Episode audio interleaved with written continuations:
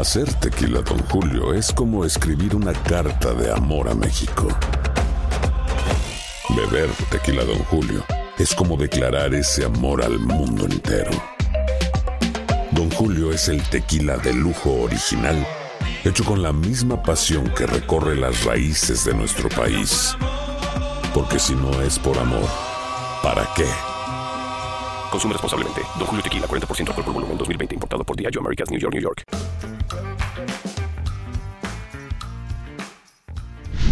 Bienvenidos, esto es Amigos, podcast de TUDN con Henry, José Bicentenario y su servidor. No olviden que este podcast es traído a ustedes por nuestros amigos de Easy. No olviden seguir los partidos por Easy e Easy Go. La NFL llega fácil, llega Easy.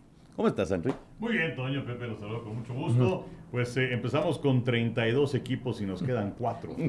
Eh, las finales de conferencia van a ser el próximo domingo. Eh, y hay historias buenas como la de Jaguares, aunque los hayan eliminado, dejan un gratísimo sabor de boca. Gigantes que hizo mucho más de lo que se esperaba, pero que ellos no se van, creo, tan, tan bien como los Jaguares de Jacksonville. y, y, por otro lado, bueno, la derrota de los Vaqueros de Dallas que que otra vez cala esa gran afición que tienen en su país y en donde pues otra vez el aspecto es el no tener a un buen mariscal de campo. Ya platicaremos porque sí hay mucho tema con respecto a las finales de conferencia. Se repite la final de conferencia, Pepillo, en la americana. Así es. Con el Cincinnati en contra de Kansas City. Y del otro lado, pues eh, llegan las Águilas de Filadelfia como eh, no, no quiero decir que sea un, invitado inesperado, porque fue el mejor equipo de la conferencia, pero digamos que Filadelfia hacía rato que no aparecía, ¿no? Desde el Philly Special aquel y, Nick Foles como coreback, no, no aparecían en, el candelero y van contra San Francisco, que ese sí, ahí ha estado tres de cuatro finales de conferencia, no de las últimas. Sobre todo la gran regularidad. Gustazo Toño, mi Henry, qué gustazo estar con ustedes y pues sí, la regularidad que ha mostrado San Francisco, ya platicaremos en detalle, pero el surgimiento de este joven, del nomato Brock Purdy, la racha que llevan actualmente de 12 victorias de manera consecutiva, así que nos espera un gran juego de campeonato de la conferencia nacional y por otro lado también pues los Bills de Búfalo, ¿no? Los Bills que pues eh, estaban abocados a llegar después de estar cerca, de estar ahí en, en años anteriores acariciando el Super Bowl, vino el juego contra Cincinnati, estaban en casa y sin embargo Cincinnati brindó un gran partido y pues prácticamente los Bills no metieron ni las manitas y Cincinnati con méritos propios llegó a la final. Agarraron 14 puntos de ventaja muy temprano y ya no voltearon hacia atrás. Si les parece, vamos partido por partido, ¿no? Sí. Empezamos con los del sábado. Jacksonville llegaba como víctima para enfrentar a Kansas City y de repente que se lesiona Mahomes. O sea, se arrancó muy bien Kansas City, muy bien el partido Kansas City, pero se lesiona Mahomes, Henry. Y de repente dice, dice este, la gente, ah, caray, sin Mahomes, ¿cómo le van a hacer los jefes? Sí, sí, sí. Afortunadamente para ellos en el partido del sábado aparece Chad Henney, tiene una muy buena serie ofensiva, 98 yardas. Y los Jaguares de Jacksonville ahí estuvieron, ahí estuvieron, machacantes, nada más que cometieron errores, pero es un equipo que tiene eh, mucho que ver hacia adelante. Esa eh, fusión de Doc Peterson y de Trevor Lawrence me parece que es muy buena. Eh, Doc Peterson que, a diferencia de muchos entrenadores, cuando llegan a un equipo y no tienen a su coreback, bueno, aquí sí ya tienen mariscal de campo. Es lo que está sucediendo con Sean Payton, quien está pues teniendo una serie de entrevistas. Eh, él, se puede quedar en la tele y está muy a gusto ahí. Eh, se acaba de casar, entonces, bueno, le gusta la vida de, Los Ángeles. Eh, y bueno, tuvo una entrevista con Houston, por ejemplo, y así. Eh, la cosa es, si llegas a un equipo como los Broncos, pero que tienes ya a Russell Wilson y no sabes qué es lo que va a pasar con él, o alguna otra escuadra, o a un equipo que tiene muchas selecciones colegiales y todo por delante, como es el caso de Houston. Pero bueno, eso, eso en cuanto a Sean Payton. Pero la verdad es que Jacksonville me, dejó un gratísimo sabor de boca. Y sobre la cuestión de, de Patrick Mahomes, él, estamos seguros, va a jugar el domingo. La cosa es en qué condiciones va a estar. Porque, pues, eh, sí regresó para la segunda mitad, pero una vez que se enfría el golpe, que viene la inflamación, que inicia la rehabilitación, que seguramente no vas a poder entrenar como estabas acostumbrado, eh, eso te va a restar. Y Patrick Mahomes es el, estaba viendo un dato, el coreback que completó más pases saliendo de la bolsa de protección. Fueron 113. La movilidad evidentemente va a estar muy limitada. Y Lugo Anarumo, que es el corredor defensivo de los bengalíes, es realmente sensacional. Es un gran plan de juego eh, en los dos partidos que han tenido, contra Baltimore, en contra de los Bills de Buffalo, entonces va a estar complicadón. Pero bueno, ya me fui al pronóstico del fin de semana. este, ustedes, no, los Easy. Ustedes disculpen, ustedes disculpen. Pero bueno, Kansas City gana el partido basados en la experiencia que tienen, pero atención con Jackson, creo que tienen mucho por delante. Sí, no hay duda, no hay duda con eh, un, líder que ha llegado como Trevor Lawrence, que me gustó mucho el detalle, cuando termina el juego, cuando se van ya a los vestuarios, se pone en el túnel y espera a sus compañeros para saludarlos y abrazarlos a, bueno, a muchos de ellos, eh, diciendo, bueno, nos vemos el próximo año, eh, estuvimos cerca, estuvimos ahí en la pelea, pero bueno, es un líder, no hay duda, es un líder. Ahora, Kansas City, Pepillo, estamos hablando de cinco finales de conferencia de manera consecutiva. O sea, el, el dominio de la conferencia americana ahí está para Kansas City. Exactamente, y bueno, los, los títulos divisionales ya son siete en fila para, para los jefes de Kansas City, ocho apariciones consecutivas en playoff. O sea, es un equipo que ha mostrado una regularidad y una consistencia maravillosas desde que llegó Andy Reid, luego de que lo corrieron Andy Reid en el 2012, que terminó la temporada muy mal con Filadelfia, y entonces lo firma Kansas City y pues empezó él a, a construir este gran equipo. Y a propósito de Doc Peterson, Doc Peterson era, era su eh, coordinador ofensivo para de ahí saltar a dirigir a las Águilas de Filadelfia, Doc Peterson. O sea que a Andy Reid le tocó seleccionar a, Travis Kelsey, que pues, ha sido uno de los elementos más importantes en la ofensiva, pero sí, a mí me, me llama la atención. O sea que si es Kansas City Filadelfia el Super Bowl va a haber muchas conexiones, ¿no? Claro. Pues sí, por supuesto. por supuesto, habrían muchas muchas conexiones, pero sí Kansas City ahora lo de lo de Mahomes que se le diagnosticó un esguince de tobillo y, ya lo platicaba el Henry, la movilidad va a ser muy importante, ya sabemos cómo le gusta cómo le gusta salir de la bolsa de protección. Y, y por otro lado, de los jaguares, la verdad me llamó mucho la atención que, que ganaran la división, que pasaran por encima de los, de los Titanes de Tennessee que se derrumbaron en la recta final, terminaron perdiendo siete juegos consecutivos y sobre todo de que Jacksonville, Jacksonville en la temporada anterior cuando debutó Lawrence ganaron tres juegos y hace dos años ganaron un partido, o sea que fue un levantón muy importante y creo que va para arriba este equipo, pero, pero sí Kansas City va a ser un rival de cuidado en serio, aunque Cincinnati les tiene tomada la medida. Sí, exactamente. Eh, eh, me quedé pensando las buenas decisiones, ¿no? En una, en una organización, gran decisión ir por Lawrence y gran decisión firmar a Peterson. O sea, han sido buenas decisiones de, Jacksonville después de que habían metido la pata, pero en serio, con Urban Meyer, eh, Mayer, el, entrenador anterior, que era verdaderamente, bueno, era un desastre, aunque tiene muchos éxitos en el colegial, ¿no? Sí, sí, sí. Muchos, muchos éxitos, pero no es lo mismo llegar a la NFL. Así que Kansas City adentro. Y del otro juego del sábado, pues Filadelfia o sea, de repente cuando, cuando se dio cuenta Gigantes que había empezado el partido, perdía 28-0.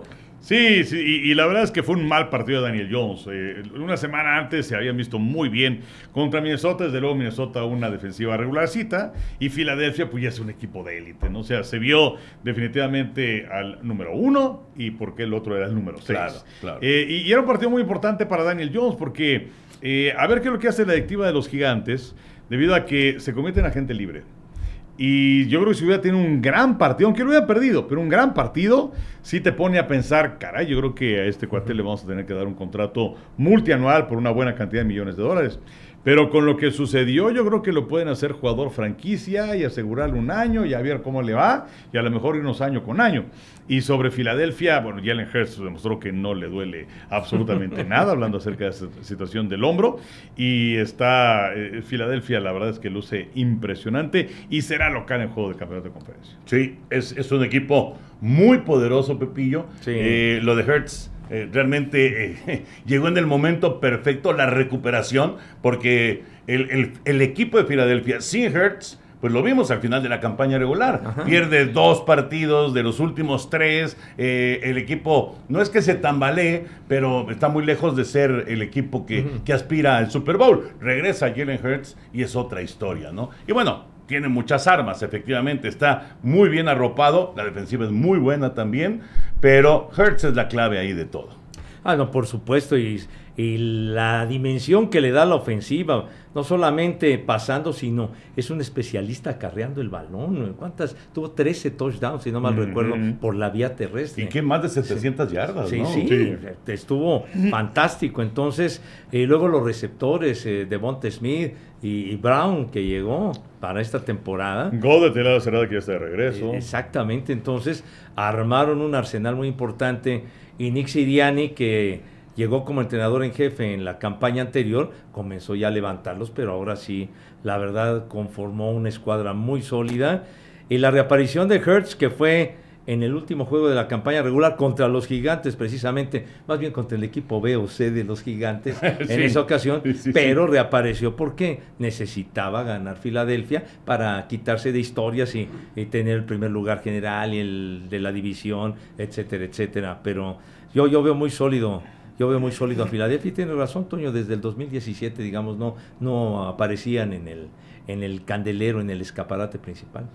Antes de dejar los partidos del, sábado, Kansas City y Filadelfia, como, como equipos que van a estar en casa en las finales de conferencia, ¿qué tanto pesa esto? ¿Es, es, eh, ¿Puede ser un factor decisivo que Jefes jueguen en casa, que las Águilas jueguen en casa? ¿Qué estadio pesa más? Yo creo que pesa más el de Filadelfia. Y la razón es que, eh, ya hablaremos acerca de San Francisco, pero eh, San Francisco necesita irse adelante en el marcador establecer su ataque terrestre. Y si no, van a depender de Purdy. Y Purdy, eh, con esa afición de Filadelfia tan ruidosa, yo creo que la cosa se puede poner fea. Del otro lado, eh, Joe Burrow ha demostrado que eh, no tiene problemas jugar en donde sea. Sí. entonces, yo creo que va a pesar más por la condición de novato del mariscal de campo rival, el estadio de Filadelfia. ¿Tú, Pepillo, piensas igual? Por supuesto, claro que sí, porque pues sí, Joe Burrow en la temporada anterior le ganó el juego de campeonato a Kansas City en el Arrowhead. Y eso que el Arrowhead es uno de los estadios más ruidosos de toda la NFL, con el de Seattle, en fin, ¿no? Pero, pero Burrow simplemente el pasado fin de semana le ganó a los Bills en Buffalo, que no era una empresa nada, nada fácil, y se vio muy bien. O sea que Burrow se sabe se sabe centrar muy bien, como que se concentra de una manera que no le afecta tanto la presión del público. Yo, yo coincido con el Henry de que Filadelfia puede ser un escenario más, más eh, difícil para, para los 49 de San Francisco y sobre todo es esa afición que es, independientemente de ruidosa, ah, que tenían el Ministerio Público, ¿no? Sí, no, sé si en el Nico Financial lo tengan todavía, pero en el viejo estado de los veteranos, ahí mismo tenían su Ministerio Público. No, son pero duros. ¿Para, ¿Para, qué perdemos el tiempo? ¿Para qué vamos a la agencia? Aquí no tenemos. dos, estadios, dos estadios que pesan sin duda, pero bueno, el de Filadelfia, de acuerdo, va, va, me parece ser más complicado y con un coreback novato. Ahora, los juegos del domingo. Eh, primero el de Cincinnati en contra de Búfalo. A ver, Enrique Pepillo, ¿qué le pasó a Búfalo? O sea, Búfalo, cuando, cuando se dio cuenta, perdía 14-0. Cincinnati era una planadora ofensiva y Búfalo no, no, nada más, no, no, no encontraba ritmo, eh, no conseguía primeros y dieces, entregaba, entregaba rápido el balón, eh, muy, muy lejos de lo que la gente estaba esperando de los Bills, ¿no? Claro, eh, y, lo que pasa es que en general fue una muy mala postemporada para Buffalo. Porque si nos remontamos a la semana previa contra Miami, o sea, Buffalo ganaba fácilmente 17-0 y empezaron a cometer errores. Y por eso fue que Miami no solamente los alcanzó, sino que también les dio la vuelta. Y ese juego se replicó no con tantas entregas de balón, desde luego, pero, pero sí en, que no eran contundentes los Bills de Buffalo. Y hay que darle mérito a los Bengals de Cincinnati en dos aspectos. Uno, la línea ofensiva. Yo pensaba que Cincinnati podía perder porque tenían a tres de los cinco jugadores de la línea suplentes. O sea, lesionado Lael Collins, lesionado Jonah Williams, lesionado Alex Capa. Eh, y, en el caso de eh, Joe Burrow, cuando es capturado cuatro veces o más, su situación de ganados y perdidos es lamentable. Cuando son tres veces o menos, es muy bueno. Solamente lo pudieron detener una vez. O sea, creo que quedó a deber la defensiva de los Bills de Búfalo. y además, con esta línea ofensiva llena de suplentes, corrieron para, creo que fue más de 170 yardas, una cosa así. Eh, y por otro lado, pues la defensiva de, los Bengales Cincinnati, sensacional. Ya que todo el crédito a Luan Arumo, que es el coordinador defensivo de este conjunto, eh, en donde venía un pase de Allen y o estaban encima de él o estaban encima del que iba a ser el receptor. Y desapareció prácticamente el ataque terrestre de los Bills. Entonces creo que fue un partido redondo de Cincinnati, evitando que Buffalo pudiera hacer cosas. Y empieza, empieza a haber cierto cuestionamiento de que Allen, que bueno, por supuesto que es una estrella de la NFL, una estrella de los Bills de Buffalo, pero ya lo empiezan a cuestionar de que en los partidos grandes, en los partidos importantes, no puede. Exactamente, Toño. Ya, ya perdió una final contra Kansas City para ir al Super Bowl. Aunque creo que ese, eh, eh, en ese partido y en el del año pasado, que también fue contra Kansas City, no, no fue culpa de Allen. O sea, Allen lo estuvo ahí en la pelea. claro, y sobre todo. exacto, sobre todo el de la temporada anterior, ese juego divisional realmente quedó para la historia un clásico fantástico, lo de, lo de Gabe Davis, que tuvo cuatro cuatro recepciones de touchdown en ese juego y, el tiroteo y etcétera y el tiempo extra y, gana el volado gana el volado Kansas City pues ya no le prestaron el balón a, a los Bills de Buffalo, pero, pero sí, otra vez se quedaron en la orilla y siento que pues Buffalo era gran favorito para, para llegar lejos, para finalmente eh, ir al Super Bowl, pero sí dejó muchas dudas contra Miami. El hecho de, de, perder tres balones y ganar fue algo muy especial, las dos intercepciones a Allen y sobre todo enfrentando un equipo con un mariscal de campo de tercer equipo, el Skylar Thompson, y ganaron con mucha dificultad. Pero sí, eh, la verdad que eh, brindó un gran juego Cincinnati, no obstante que los bengalíes, ¿cómo batallaron para ganarle a los coros de Baltimore? Bueno, tuvieron que aparecer con su defensiva, justamente, para resolver ese partido con aquel regreso de 98 yardas, otro de 98 yardas, ¿no? Como la serie que armaron los jefes con su coreback suplente, pues así fue el regreso aquel de Sam Hobart. Pero bueno, a ver, Allen, no somos este, profetas, ¿verdad? Somos historiadores, pero ¿Allen ganará un Super Bowl? Pues mira, eh, es que también el área de oportunidad es de 3, 4 años, es esa ventana que se abre. ¿Y cuánto lleva él? Y pues sí, ya, eh, por lo pronto esta es la tercera temporada consecutiva en la cual hay descalabros dolorosos, ¿no? Los dos años anteriores contra Kansas City y ahora está en casa contra los Bills, de, contra los Bengals de Cincinnati, que además pues todo estaba a su favor, al menos en el ambiente, ¿no? Sí, eh, todo. Eh, desde luego Cincinnati está acostumbrado también a que haya nieve y todo esto, pero bueno, no había viento y eso favorece a los pateadores y también a los corebacks. Eh, la atmósfera, estaba Damar Hamlin y su familia en el palco. Eh, el, número uno en, para muchos en cuanto a la posibilidad de llegar al Super Bowl como favorito eh, y pues simplemente no se dio. Entonces yo, yo no sé, ya lo estoy dudando. Ya estoy dudando que puedan llegar al Super Bowl. Con, con, ese talento que tiene. Pero de repente, de repente, algo le pasa a Allen. Y sobre todo en esta postemporada, en esta postemporada en especial. Y no fue, no fue ese, ese coreback eh, confiable, eh, que, tú sabes que, que, te va a resolver en un momento dado. Sí, y, bueno, por supuesto. Pero, además, Toño, o sea, tiene razón, pero además la defensiva de Búfalo quedó a Exacto, exacto. O sea, no, no, no hay que cargarle todas las pulgas a No, no, estoy de acuerdo, estoy de acuerdo. Y además, el, el, irse tan, tan, tan rápido abajo por dos, por dos posesiones eh, eh, como que le puso mucha presión a Búfalo, ¿no? Sí, y es que Cincinnati se vio dominante, o sea, desde el principio golpeó, eh, impuso condiciones y complicó todo para los Bills de Buffalo y, es, y Josh Allen pues fue su primera selección en el 2018, o sea que ya tiene sus, ya tiene sus campañas en la, en la NFL y bueno, y Buffalo ya con tres títulos divisionales seguidos, el hecho de que pues terminó la era de Tom Brady, que eran los que acaparaban siempre la, la división, que la ganaron 11 años seguidos hasta que se fue Brady a Tampa y ahí comenzó el dominio de los Bills de Buffalo, pero pues sí, ya ya comienza uno a dudar con Josh. y siendo tan buen coreback, Sí, muy bueno, muy bueno. Bueno, y el Dallas San Francisco, ¿cumplió con las expectativas el Dallas San Francisco o no? Yo creo que sí, o sea, no fue un partido espectacular y este, no sé cuántos puntos, fue un duelo de defensivas, eh, pero eh, esa tensión y el dramatismo se mantuvo hasta el final, que también es lo que te hace que un partido de estos de la postemporada sean recordados, ¿no? Y que, sea un buen partido.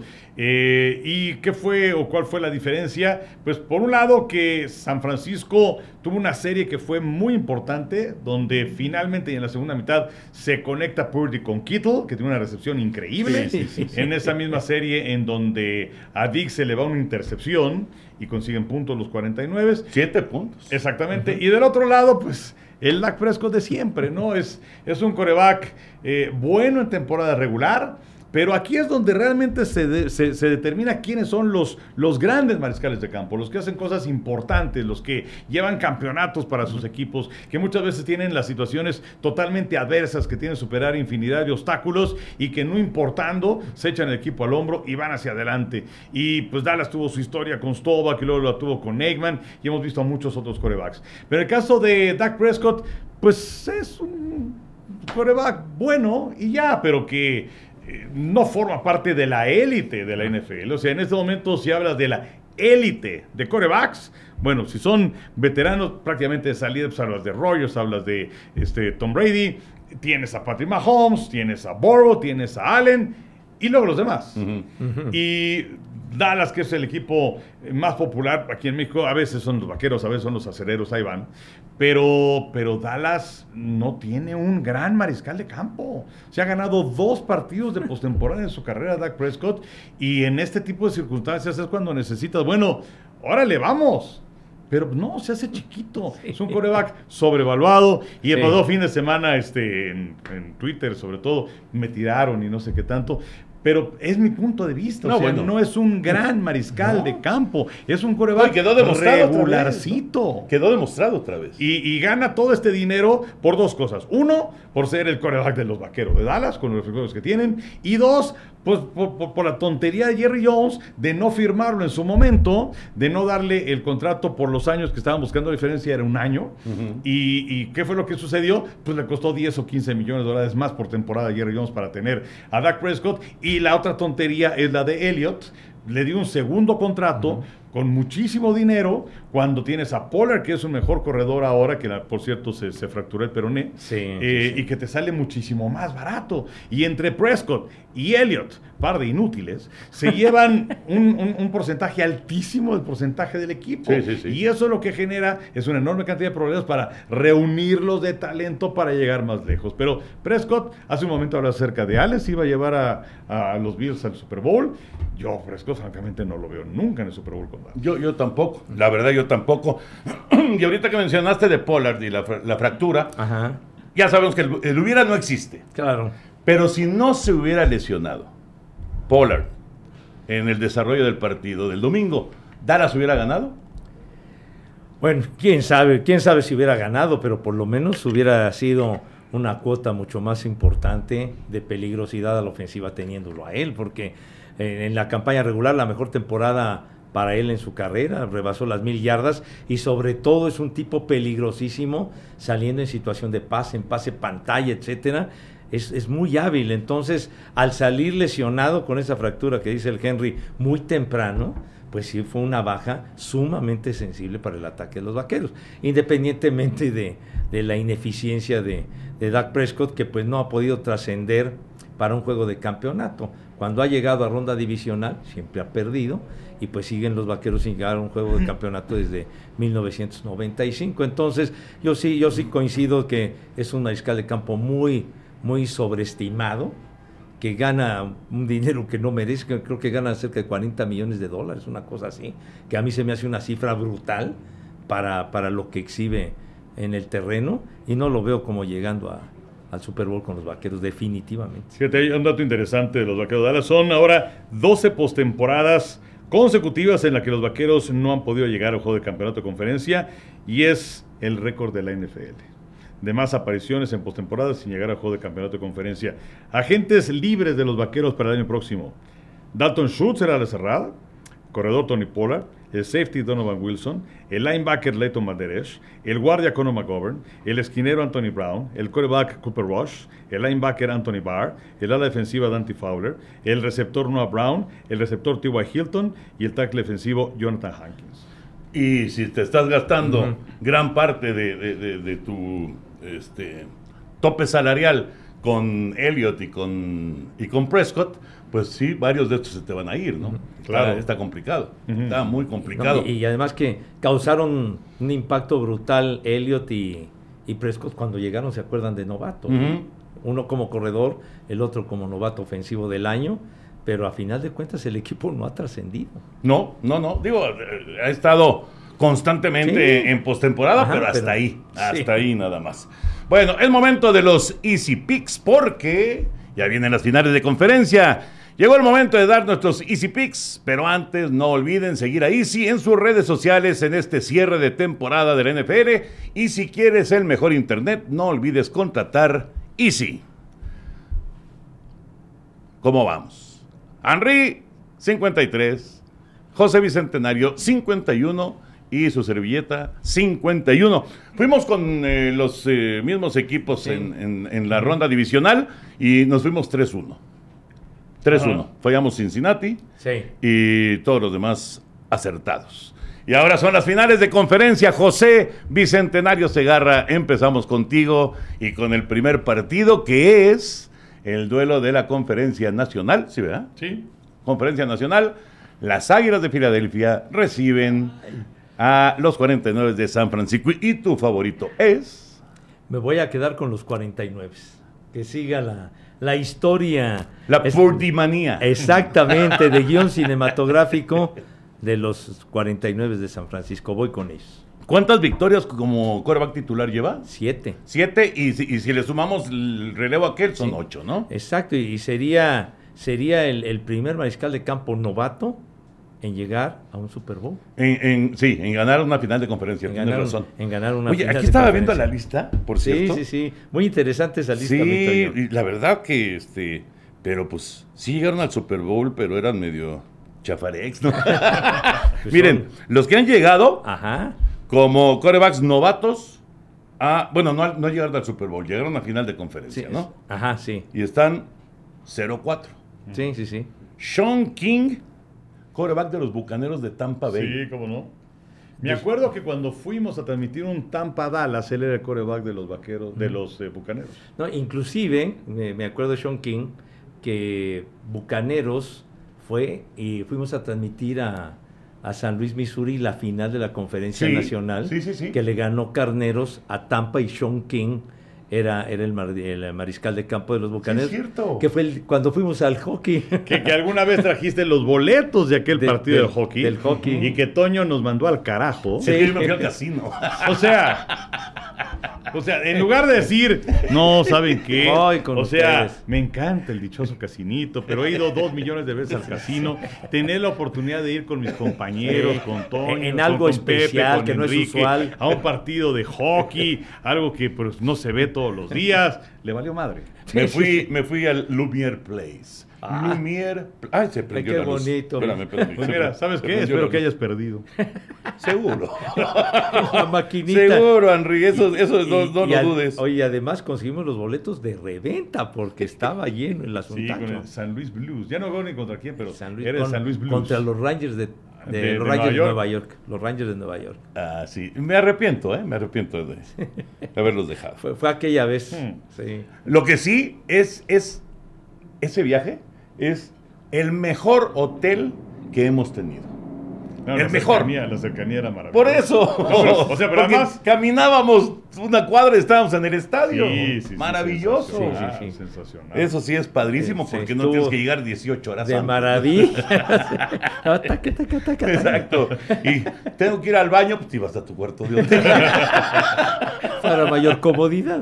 bueno, otro que eh, como novato llegó a la final de conferencia, Mark Sánchez de tus Jets de Sí. Nueva York. Y además llegó, bueno, una vez como novato, pero llegó Al otra año vez. siguiente, al año siguiente. Sí, sí, llegó en el, en el 2009, que, que había llegado de, de los troyanos del sur de California y perdieron con los potros de Indianápolis esa, final. Sí, pero, híjole, yo no sé por qué tiene esa fama de, de- de malísimo. Yo creo que no era tan malo Mark Sánchez, sinceramente, ¿no? Digo, dos finales de conferencia, no cualquiera. El arranque fue fantástico. Sí, bueno, y en el colegial con el sur de California fue muy bien también. Sí. Pues que muy bien. ya no se pudo establecer realmente con un equipo y luego aparecieron cosas como que lo pescaron una transmisión comienza un hot dog a medio partido o el famoso butt fumble. También, ¿no? También. Pero, bueno, en fin, no, no era tan malo, creo. Otro novato que llegó a final de conferencia, Joe Flaco. Con los cuervos. Ajá, ajá. Joe Sí, Flaco sí. con los cuervos. Después ganaría el Super Bowl. Claro, y además ahí este, a- a- agarró un contrato verdaderamente espectacular. Claro. ¿no? Flaco que, que llegó cuando, cuando apareció John Harbaugh de entrenador en jefe. Sí. Entonces, y ahí comenzó, y Harbaugh se mantiene, se mantiene, pero fue de... Flaco también. No, Flaco con, con Pero con los Jets. Que fíjate que además Baltimore, los dos Super Bowls que han ganado, eh, los cuervos de Baltimore han sido con quarterbacks más o menos. O sea, Sí, Trent Dilfer, claro. pero era una gran defensiva, Sí. espectacular, con Brian Billy como entrenador, con Ray Lewis, desde luego, encabezando la defensiva, y luego se presenta con Joe Sí. Flacco. Oye, la, la temporada esa del 2008 de Flaco, entonces fue que perdieron con, con los acereros. Con Pittsburgh. Con que llegaron a ese Super Bowl tan, tan dramático frente a los Cardenales. Y el cuarto coreback novato para dejar ese récord de 0-4 en finales de conferencia, el Big Ben. Ben. Roethlisberger.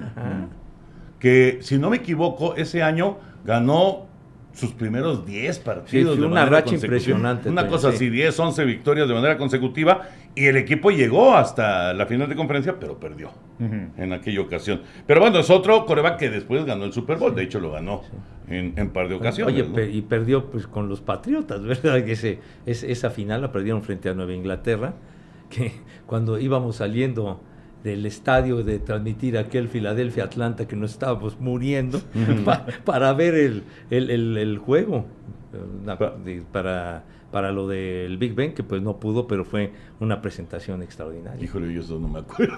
Yo, yo solo- me acuerdo que estaba a punto de fallecer con el frío y el burro del Furby entrevistando, quién sabe. No, y eso que tuvimos suerte que nos tocó el juego de temprano, porque si nos hubiera tocado el juego nocturno, ¡ay, lato! Sí, porque esa vez así como que la cuestión de la solicitud de las facilidades, pues no se hizo tiempo con el tiempo requerido. Y entonces, este, pues no nos dieron una cabina de transmisión como tal, sino que nos pusieron, o sea, se veía muy bien el campo, pero a la intemperie. y con el friazo Con de un frío brutal. Y, y, pues sí, lo, lo que. Ah, ah, era de César Tejeda, ¿no? Ajá. Que, era, que era nuestro Sí, compañero sí, sí, el eh, ingeniero de audio. El hombre de las manos azules. O sea, él llevó, o sea, yo no- o sea, estábamos bajo cero. Luego yo tenía ropa interior No, no, no. y tenía el famoso underwear. Chamarra, Y, no, y- sí, sí, cham- creo que llevaba yo dos chamarras y llevaba creo triple calcetín y, y las cosas estas que compras que, que las este Para- eh, Ah, hace sí, un los poco de calentadores ¿no? que se calientes, sí. calienta. Me estaba muriendo de frío. No, y también. César llevaba un rompevientos. y guantes, Imagínese. y guantes, pero Y se lo tuvo que quitar. Sí, y entonces para mover ahí la consola y todo esto, ya se le congelaron los dedos, una no, cosa espantosa. Pensaba Sí, que, bueno, que iba Pero con la adrenalina, porque le estaba fallando no sé qué cosa, con la adrenalina se le olvidó el frío y ahí estaba desesperado. Gabriel. Sí, qué bárbaro fue. Y- luego el viento, no, no, no. No, y, lo que decías del Furby, lo que pasa es que él fue a hacer las entrevistas, él tenía las llaves del coche. Y entonces nosotros terminamos, ya vamos al coche. Creo que nunca en mi vida me ha pasado que no puedes caminar por la intensidad del viento. ¿No te acuerdas que nos cubríamos en los coches? Sí. Parecíamos ladrones. Sí, sí, sí. Ya están volando los tapones. Exacto, exacto. Parecía que nos estábamos robando tapones. Nos tapábamos del- del- del- de las ráfagas de viento porque era insoportable. No, o sea, pero no se podía caminar. Yo, yo pasé más frío ahí que, por ejemplo, cuando fuimos a Lillehammer. Yo también. A Noruega. Sí, sí, sí. No manches el frío que hacía y el baboso del Furby. Se, se, tardó como media hora. Y ahí donde estábamos ubicados, lo que estábamos pisando era hielo, ¿se acuerdan? Sí. Era hielo. O sea, era una cosa horrible, unas condiciones verdaderamente adversas. Y creo que lo que más disfrutamos fue cuando se acabó el juego.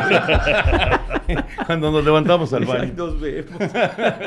bueno, regresando al partido de San Francisco en contra de, de Dallas, ya para, para. No, no es cierto. Eh, regresando a, a los Easy Picks, el San Francisco eh, en contra de Filadelfia. Ya dijiste tú que San, San Francisco. Francisco sí, ¿Y tú vas con? Fíjate que eh, ahora les voy a decir, pero estaba viendo imágenes de un partido donde se enfrentaron Justin Fields con Oklahoma en contra de Brock Purdy con el estatal de Iowa. Eso fue en 2019. Eh, partido de la conferencia de los 12 grandes. ¿Justin Fields? Justin Fields. O, no, o perdón. Hurts. Jalen Hurts. Perdón, Jalen Hurts. Jalen Hurts. Jalen Hurts en contra de Brock Purdy. Y fue un tiroteo 42 a 41, ganó ese partido eh, Oklahoma, pero tuvo que venir de atrás, porque Purdy y compañía lo hicieron estupendamente, que además ese equipo no estaba ni siquiera rankeado, Oklahoma era el número 9, y fue un, un gran juego. Eh, para este partido, como mencionaba hace un momento, creo que eh, tienen que darse las condiciones ideales para San Francisco. Tiene que correr bien el balón, pero la ofensiva de Filadelfia es muy buena, y si dejas todo en las manos de Purdy, pues ya en estas instancias y en este estadio no sé cómo estén las cosas. Me gusta mucho Filadelfia lo que está haciendo, entonces yo creo que Filadelfia va a ganar. Filadelfia es favorito por dos y medio. Dos y medio. La verdad, mucho mérito para, para San Francisco tener una, una diferencia tan reducida en un estadio tan complicado y con uh -huh. un equipazo como Filadelfia. Yo también voy a quedar con Filadelfia. Y el otro duelo, el de la conferencia americana, Cincinnati en contra de Kansas City. Ay. Pepillo. Me voy a quedar con los bengalíes. Que siga. O sea, te vas con los dos visitantes. Con los dos visitantes. Que siga la magia de Joe Burrow, que le ha ganado en tres ocasiones a Patrick Mahomes, uh -huh. incluyendo la final que fue dramática en tiempo extra de la temporada anterior.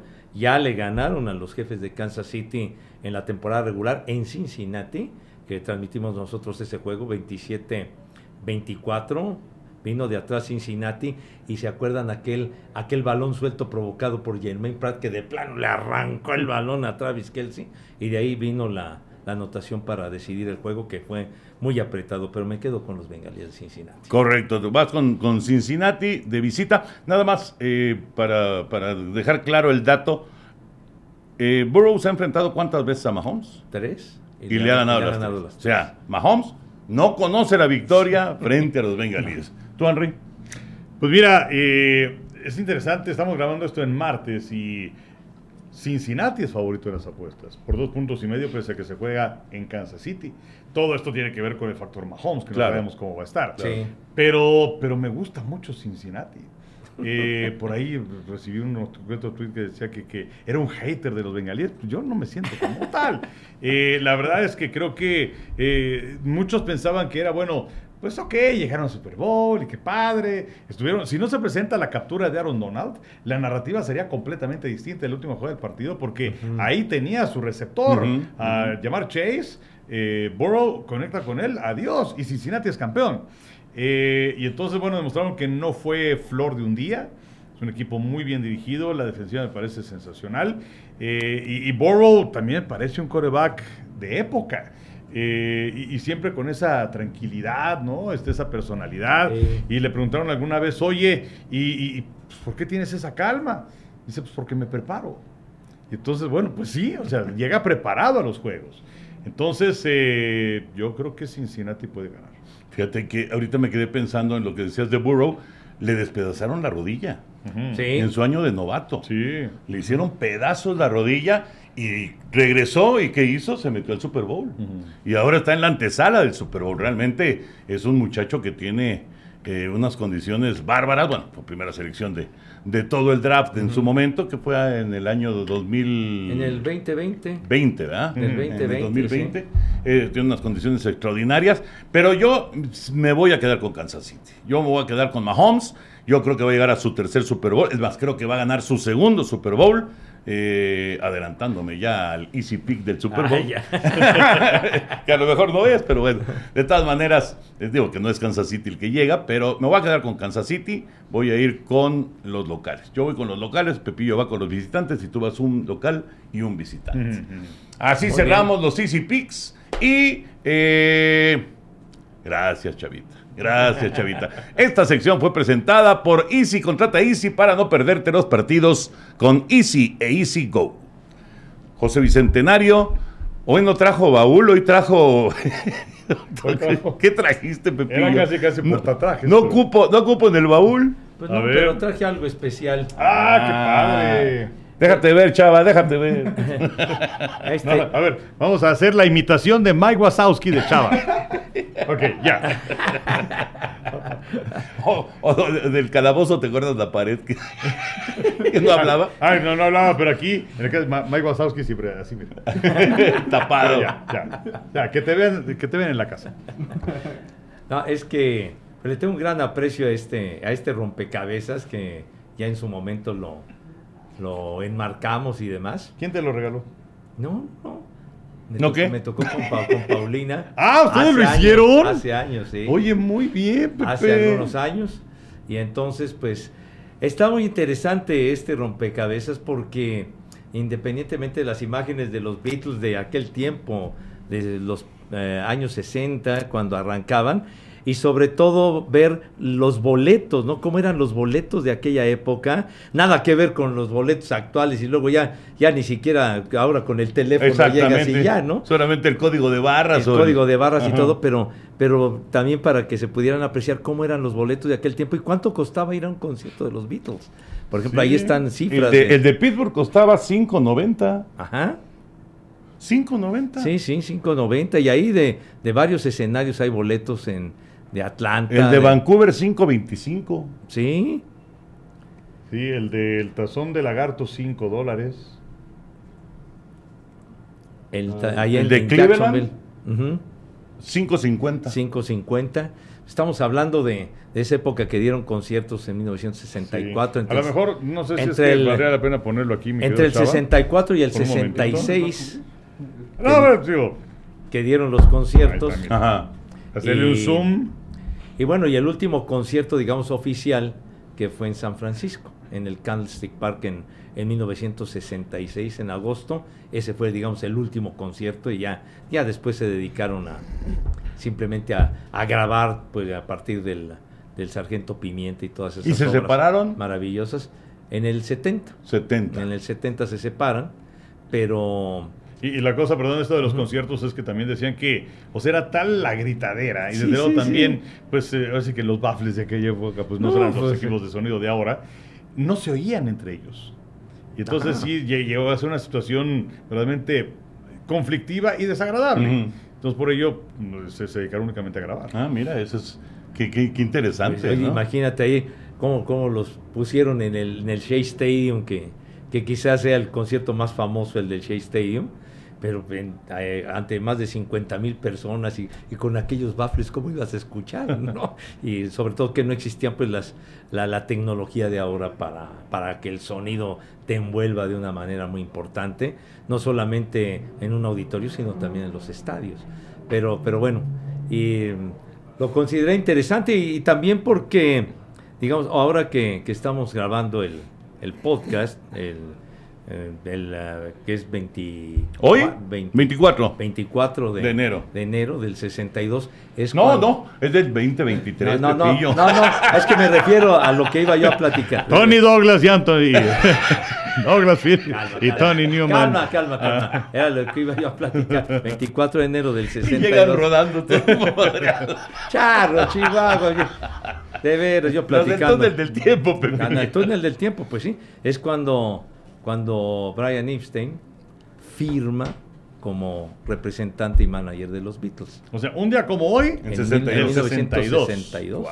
Y ahí 62 hace 63 años. No, no. No, 61 años. 61, 61 años. 61. Y ahí cambió la historia. Él es el que cambia todo para promoverlos, para eh, cambiarles el, el look y todo, llevarlos a las grabadoras. Fue un tipo muy... A ver, ¿pero era hojaldra o no era hojaldra? Porque hay, hay, muchas versiones de este señor Epstein, ¿no? Brian Epstein, que era el, dueño de la, de la discoteca NEMS. Y entonces, pues... No me eh, contestaste. si era hojaldra, no era hojaldra. Bueno, pues es que yo pienso que no era tan hojaldra siendo un tipo que los proyectó de esa manera. Que los pero, pero, no los explotó. o sea, hay, hay, hay historias terribles de, no sé, de menudo, por ejemplo. Que, digo, no sé comparar menudo con, con, los Beatles, pero fue un súper, súper, súper fenómeno. Sí, claro. Y pues las historias que escuchas son terribles. este Y de algunos otros grupos también.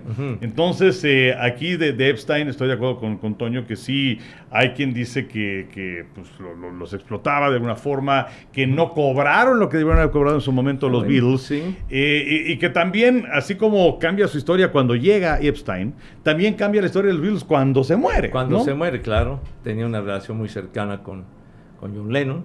Pero, pero sí, cuando, cuando muere sí fue un momento muy, muy importante, pero digamos el, el poder organizar todo, todo lo relativo a la, a la bitlemanía fue muy importante, independientemente de que, de que quizá no, le, no les pagaban o no les daban el dinero que merecían, aunque claro, en aquella época no se manejaban las cifras de la actualidad en cuanto a los salarios y a los sueldos de, de, pues, de una gira de conciertos como es ahora. Pero, pues, pero sí se volvieron millonarios, o sea, eh, independientemente de que luego siguió la carrera de McCartney, por ejemplo, ¿no? o bueno, Lennon hasta que lo mataron, en fin. pero, pero, pero cuando fueron los Beatles sí se volvieron millonarios, ¿no? Pues, o no o no tanto. Pues, sí, no, sí, sí, por supuesto. O sea, fue un fenómeno que, que las regalías que... No, puede ser muy famoso, pero no, que no, te llegue a ti la lana, el dinero, las regalías que llegaban a, la Gran Bretaña. Por eso los condecoró la, la, reina Isabel y todo esto, ¿no? Entonces fueron un fenómeno que representó algo muy importante para Inglaterra también. Así que, pues yo, yo, yo me quedo con la imagen de, de Epstein. Yo no soy ningún experto ni mucho menos en, en los Beatles, simplemente. ¿Cómo? No, no, no, no. sí. si ya te vaya a contratar para un documental de los Beatles. No, no, yo no soy ningún experto, me encantan los Beatles, soy bitlemaniaco, hay, hay gente, hay personas que son verdaderamente expertas de, ah, bueno. para, para, hablar de los Beatles. Un saludo para Manuel Guerrero, que, que es verdaderamente un sabio de los Beatles. Pero eh, Brian Epstein, de lo de la discoteca. a ver, márcanle a Manuel Guerrero, a ver qué te dice. A ver si te dice que Epstein es, es ah, hojaldro o no. no ¿Era hojaldro de Manuel? Oh, bueno. Mm. Bueno, hombre, ya. Está bien. Otro día le, marco. Otro día le marco, pero bueno. La cosa es de que Brian Epstein era de una familia acomodada, entonces tenía, tenía esta discoteca NEMS, y entonces un día le eh, llegaron a preguntarle de un disco y que, de una canción que se llamaba My Bonnie. Y entonces no lo tenía. Y, le, dijeron, bueno, pues es que lo, le interpretan un grupo que se llama Los Beatles. como Los Beatles? ¿Cómo? Tocan en la caverna. Y entonces fue a verlos a la caverna. Ahí los conoció. Y ahí es el contacto. Y ya después. ¿Qué año fue ese? Viene el arreglo. Fue a principios de los años 60. 60. Sí, de 1961, 62, que que tal día como hoy es cuando ya firma. Cuando lo firma. Pero entonces, lo, digamos que él se convenció casi de inmediato. Pues sí, sí, Les cambia la imagen de cómo vestirlos, llevarlos a, las pruebas de audición, a, a, los discos DECA, que no los quisieron, no los quisieron en, en DECA, el sello discográfico DECA, no los quisieron, inclusive por ahí existe el disco, las Deca Tapes, que no los quisieron porque prefirieron en ese momento a los Tremelos que fue un grupo famoso de aquel tiempo, de un, un tema muy famoso de ellos que se llamaba El Silencio es Oro, de los años 60. Los prefirieron a ellos y luego ya llegan a, a EMI, a Capitol, y es cuando conocen a George Martin. Y entonces ahí es cuando. Ahí despega, despega. arranca. ¿Quién habrá, ¿Cómo se llamaba la disquera que no los aceptó? Deca. Deca, ¿quién habrá sido el imbécil? no, te, imagínate. Ah, Tiene que haber un personaje ahí que no dijo, no. Bueno, así hay muchos casos, así hay muchos casos. Y que, hay una anécdota muy buena que, que, estaba buscando ahora, y no la recordaba bien a bien, pero eh, y tiene que ver con Michael Jackson y con Paul McCartney. Y es que alguna vez le habló por teléfono Michael Jackson a McCartney para ver si es que podían trabajar juntos. Le dijo a ver si podemos hacer algunos hits. Y bueno, terminaron haciendo aquella canción de 666, aquella de The Girl Is Mine. Y ya trabajando juntos le preguntó eh, Michael Jackson a Paul McCartney, oye, ¿me puedes dar algunos consejos? Y le dijo, mira, hay tres. Uno de ellos es que hagas buenos videos, que vaya que los hizo. Mm. Dos, ten un buen manager. Y tres, métete al negocio de la publicación y de adquisición de derechos. Con el paso de los años, Michael Jackson se hizo de los derechos de las canciones de los Beatles. ¿En serio? Sí, sí, sí. Ah, pues entonces hizo caso a la recomendación. Pues sí, yo no estaba muy contento que digamos McCartney, pero bueno, pues sí. Pues sí. Qué bárbaro. Es, es- es muy buena, No, muy ¿cómo buena no? anécdota, la verdad. Muy buena- Es que me quedé pensando, ¿y por qué, por qué McCartney no las compró? O sea, ¿por qué, por qué estaban en el mercado? Pues, ¿por qué estaban libres los derechos? No sé de quién eran los derechos en ese momento. Interesante, ¿no? Porque, bueno, al- alguien tuvo que soltar los derechos, ¿no? Para que los agarrara Michael Jackson. Pero bueno, en fin. Muy bien, muy bien. Ya están, entonces, eh, cerramos el, el baúl. Bueno, ya se lo llevaron, de todas maneras. Ya se llevaron Cha- el... Ya Chavita Ya, dispuso. ya se fue Mike Wazowski. El rompecabezas ya se lo llevó Ya, ya. Chavita y nosotros ya nos vamos. Antes de despedirnos, Henry y Pepillo, con esto de el pobre de Brett Maher, que cómo, cómo sufrió, el pateador de los Vaqueros de Dallas. ¿Qué pateador de Super Bowl les viene a la mente inmediatamente? Un pateador de Super Bowl. De, de cajón, ¿verdad? Pues está requete fácil. No, pues, a ver. No, pues Scott Norwood. Bueno, no, no, no, no por malas este, patadas, puede ser por buenas patadas también, ¿no? Ah, ya. ¿Sabes qué, es- ¿Sabes qué es lo malo? Así que ¿sabes qué es lo malo? Que lo bueno no se recuerda. No se recuerda, no, si se recuerda a Vinatieri, ¿cómo no? Bueno, sí, Pero, pero bueno, eh, eh, o sea, yo tengo como top of mind Sí, Norwood. Norwood Sí, con ese gol de campo que falla de los Bills en el Super Bowl 25 en contra de los Gigantes y que además sería la primera cuatro derrotas seguidas de los Bills. fue Eh, Ahí empezó fue- a rodar la bola de nieve. Fue, fue como una maldición. Me acordé también de, de Jim O'Brien, Ah, que gana el Super Bowl. que, que gana el Super Bowl con los Potros de. Baltimore, como novato Jim O'Brien, A los Vaqueros de Dallas. a los Vaqueros de Dallas, y fue en algo muy significativo porque era la primera temporada de la fusión, que cuando se acababa de unir la NFL con la Liga Americana. Super Bowl 4, Cinco. 5. el Super Bowl 5, Cinco, ujú. que fue un juego de, de muchos errores, de balones perdidos, que fue lo de Chuck Howling, Sí, claro. El claro. más valioso. el, más valioso El único que ha sido más valioso el equipo perdedor. Ujú. equipo perdedor. Entonces, ¿cuál fue el Super Bowl 4? Fue Kansas City, Minnesota, si no me equivoco. Eh, ¿O no? Sí, sí, porque sí, el 3 fue Jets, Jets, Jets. eh, Baltimore. Sí, los dos primeros fueron Green Sí. Bay, luego el de los Jets, y el No, no. 5 es este que estábamos Sí. recordando. Eh, El último de con las ligas separadas fue el de Kansas City Ah, contra entonces el que ganó Dawson. Que ganó Lenny Dawson, Ajá, sí. que ganó Len Dawson. Sí. Es que, ¿sabes que Yo me acordé, bueno, obviamente me acordé de Norwood. Sí. Y, y- y me acordaba, yo no me acordaba bien del nombre del pateador de Baltimore que gana ese Super Bowl, Sí. pero también me acordé de Garo Yepremian, tratando de tirar aquel pase horrible. sí, sí, sí, sí, ¿Y saben de quién me acordé también? De Raúl Alegre. Ah, sí, pues sí. Raúl Alegre, pues hablando de mexicanos en un Super Bowl, pues, Raúl Alegre, ¿no? Claro, claro. Gran claro. personaje y gran amigo también, el querido Raúl. Que dice que se dedica a los medios de comunicación por nuestra culpa. Sí. No, ¿No? no nos echan la culpa. Una, una invitación que tuvo de Televisa Deportes en su momento y pues de ahí se inició el caminito. Sí, sí, sí. Además lo hizo muy bien. Ah, Sí, claro. Queridísimo Muy- y luego amigo. bien, y qué decir, ¿no? Sí, Ah, no. sí, sí, sí, sí. Un gran, gran amigo, mejor persona todavía el querido no, no entiendo por qué se deshicieron de él, pero bueno. Muy raro. Un paso y un gran, gran conocedor. Bueno, pues hasta acá llegamos con eh, el podcast, amigos. Y ya lo saben, la NFL llega fácil, llega Easy. Gracias a Easy por estar con nosotros acá. Henry, domingo muy atractivo. ¿Cómo, cómo vamos eh, desde las...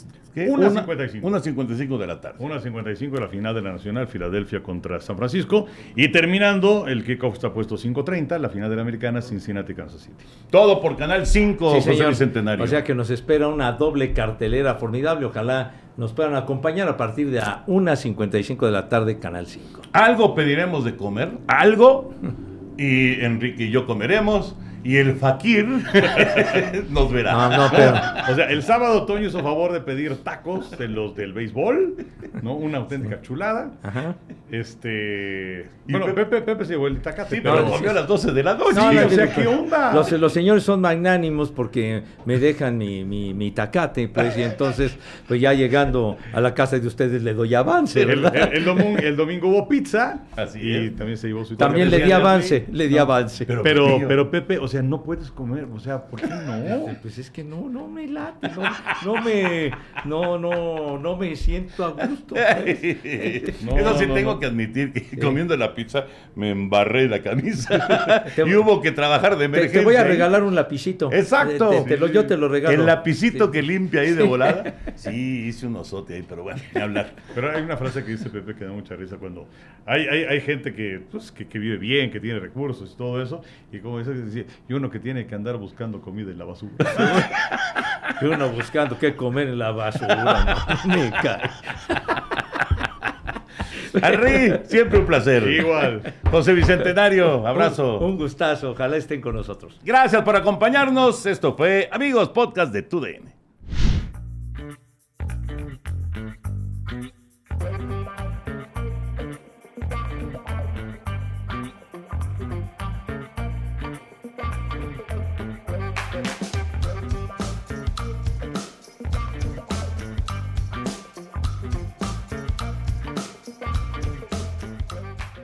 Boost Mobile tiene una gran oferta para que aproveches tu reembolso de impuestos al máximo y te mantengas conectado. Al cambiarte a Boost, recibe un 50% de descuento en tu primer mes de datos ilimitados. O, con un plan ilimitado de 40 dólares, llévate un Samsung Galaxy A15 5G por $39.99. Obtén los mejores teléfonos en las redes 5G más grandes del país. Con Boost Mobile, cambiarse es fácil. Solo visita boostmobile.com. Boost Mobile, sin miedo al éxito. Para clientes nuevos y solamente en línea, requiere AroPay. 50% de descuento en el primer mes requiere un plan de 25 dólares al mes. Aplican otras restricciones. Visita boostmobile.com para detalles.